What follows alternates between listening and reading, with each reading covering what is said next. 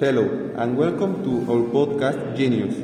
I am very happy that you are listening to us. Today is September 14, and we are here to introduce my crew.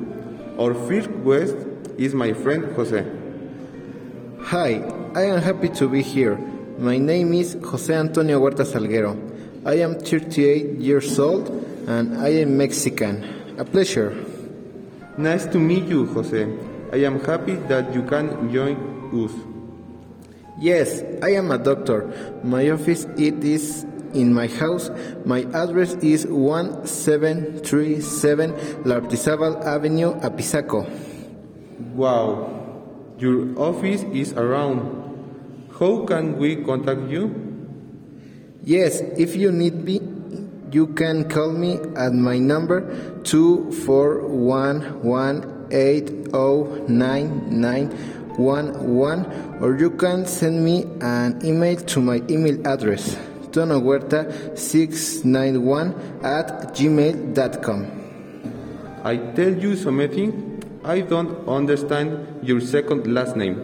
Salguero? How do you spell it?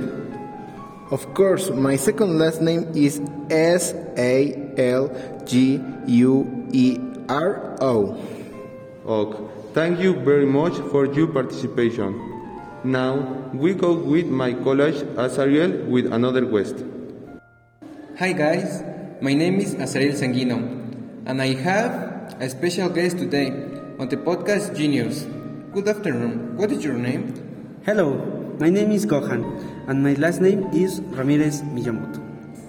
Wow, how old are you? I am 27 years old. He's very young, and his name is very peculiar. I had not heard it before. What is your nationality? Mm, I am Mexican, but my mother is Japanese. Amazing. And where are you from? I'm from in Guadalajara, Jalisco. Oh, I love it, tequila. And what do you do?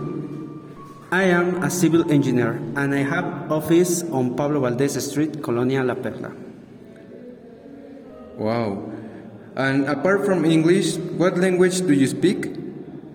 Spanish, Japanese, and German. It's a pleasure for me to be able to do this interview with such a young person. And for the single ladies in the audience, tell us, are you single or married? Luckily for the ladies, I am single. Good. For the ladies, and you could you provide us with your number or email address so we can contact you? Yes, of course. My telephone number is 343-103-5885 and my email address is ingegohan at gmail.com. Wow. Thank you very much for taking the time to join us and tell us about yourself. I hope we can meet again for the another interview. Thank you very much for the invitation and I hope to see you in the next one. Thank you for listening and see you later.